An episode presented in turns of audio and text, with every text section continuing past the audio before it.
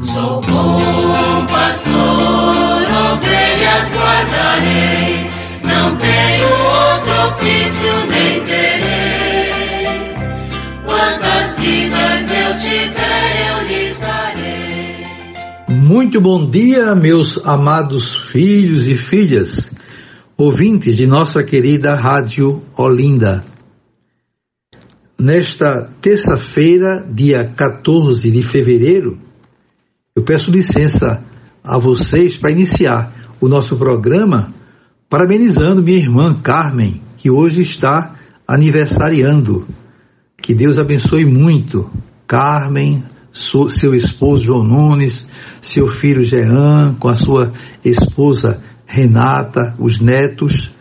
Que Deus abençoe essa família para que eles possam continuar sempre como são, pessoas doadas, pessoas simples que estão sempre prontas para ajudar, para servir. Que Deus dê muita saúde a todos e que cada vez mais possamos prosperar no caminho do Evangelho, vivendo com alegria a palavra de Deus. Parabéns, portanto, a Carmen. E vamos continuar com o nosso estudo do texto base da campanha da fraternidade deste ano, que tem por tema Fraternidade e Fome. E como lema, dai-lhes vós mesmos de comer. Nós estamos na segunda parte do texto base, é o iluminar com a luz da palavra, e tratando do tema a igreja que distribui a Eucaristia partilha também a compaixão. Escutemos. Somos então convidados a compreender em que sentido o capítulo 14 é uma referência à Eucaristia para além do milagre está o ensinamento de Jesus. Assim como João, mais tarde, associa à Eucaristia o serviço aos irmãos, o que ele representa no gesto do lava-pés e no mandamento do amor, situados no contexto da ceia pascal, Mateus associa a Eucaristia a responsabilidade pela necessidade dos outros. Só se pode construir comunhão se todos diante do Senhor coexistem como iguais, com necessidade que se equilibram por meio da ajuda mútua. É imprescindível recordar que a igreja dos primeiros séculos colocava tudo em comum e assim vivia a comunhão não somente no ritual, mas na vida cotidiana.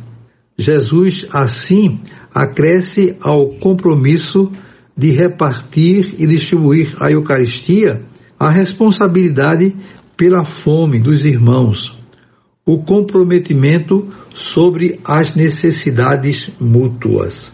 Então, o texto base continua insistindo nessa necessidade de fazemos esse elo bonito entre a Eucaristia e a partilha, a caridade, a preocupação com o outro.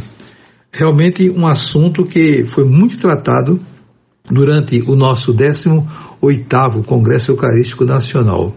Quantas conferências, quantos eh, seminários foram feitos né, para podermos então refletir profundamente sobre essa temática e podemos entender que a Eucaristia tem essa dimensão bonita, importante.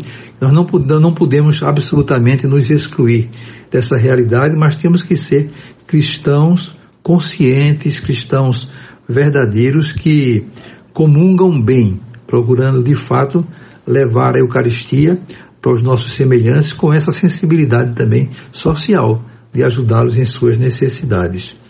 E o texto continua a narrativa de Mateus é construída a partir de símbolos expressando ideias que de modo algum podem ser consideradas secundárias.